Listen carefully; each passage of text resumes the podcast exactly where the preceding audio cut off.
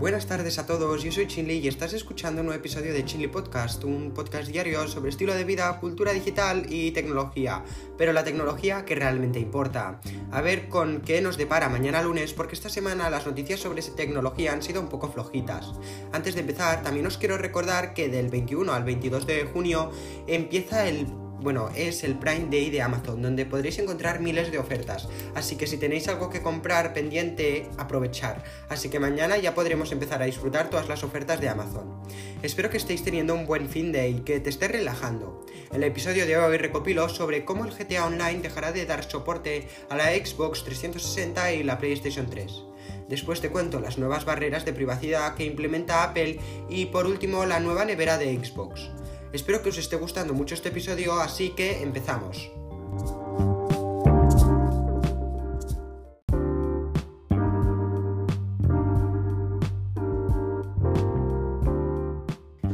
Empezamos a hablar sobre Microsoft, donde desde su lanzamiento de la Xbox Series X no ha parado de, hacer, de salir memes sobre el diseño de la consola lanzada en noviembre de 2020 la gente empezó a decir que esa consola se parecía más a un refrigerador, que a una consola.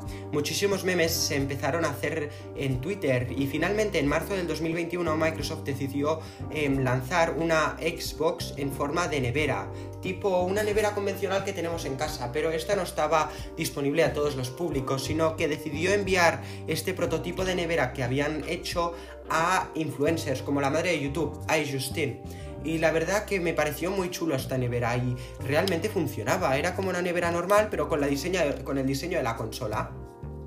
Pues ahora Xbox ha decidido hacer real esta nevera para todos los públicos, no solo para influencers. Pero su objetivo no es introducirse dentro del mundo de los electrodomésticos y competir con otras empresas, sino lo que quieren hacer es em, hacer el meme que se hizo tan viral, hacerlo real estas neveras serán mini neveras, no serán grandes como las otras. Y la verdad que no, bueno, la verdad que me han gustado mucho y con todo lo que presentaron, ya que han colgado un vídeo en eh, YouTube y además en el final de la presentación del E3 presentaron estas mini neveras. Pues después de Navidades de este año, en algunos países aún no se ha confirmado ni cuándo, pero sabemos después de Navidades y tampoco sabemos qué países, estas neveras estarán a la venta, estas mini neveras al público, donde podremos guardar en ellas bebidas, latas y eh, serán yo creo que la mayoría de gente que las comprarán serán para todos los fans de la de Xbox y de la consola en sí. Pero Microsoft no nos viene con una porquería de nevera, sino que va en serio. Según lo que nos dijo Microsoft, con una mini nevera como esta será muy potente, donde según ellos mantendrá perfectamente la temperatura de las bebidas a temperatura que queramos y además lo hará de forma rápida. Así que si tenemos una bebida caliente, se enfriará rápidamente. Así que si buscabas una mini, una mini nevera y eres de Xbox, aquí tienes una mini, mini nevera ideal para ti. Aún no se sabe el precio, pero no creo que sea demasiado elevado. Todo esto ha sido posible por el director de marketing de Xbox, que ha hecho este proyecto realidad.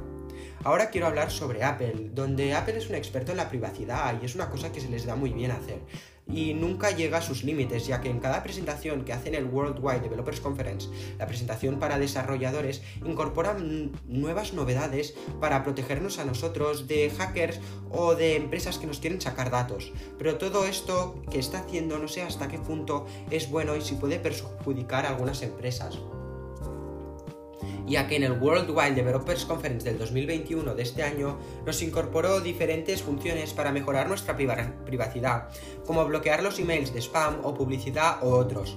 Y de esta manera, al recibir estos emails de spam, newsletters o los propios emails de Apple sobre nuevos productos, las empresas en sí no sabrán si hemos recibido el email, si hemos abierto el email, si lo hemos leído, si lo hemos ignorado, cuánto tiempo hemos estado buscando en él, si hemos abierto algún link, no sabrán nada de lo que hemos recibido. Y la verdad que me parece muy buena idea, pero en algunos casos Mm, puede ser algún, pues las empresas em, a veces se dedican a recoger este tipo de datos y para algunas no les ha sentado demasiado bien.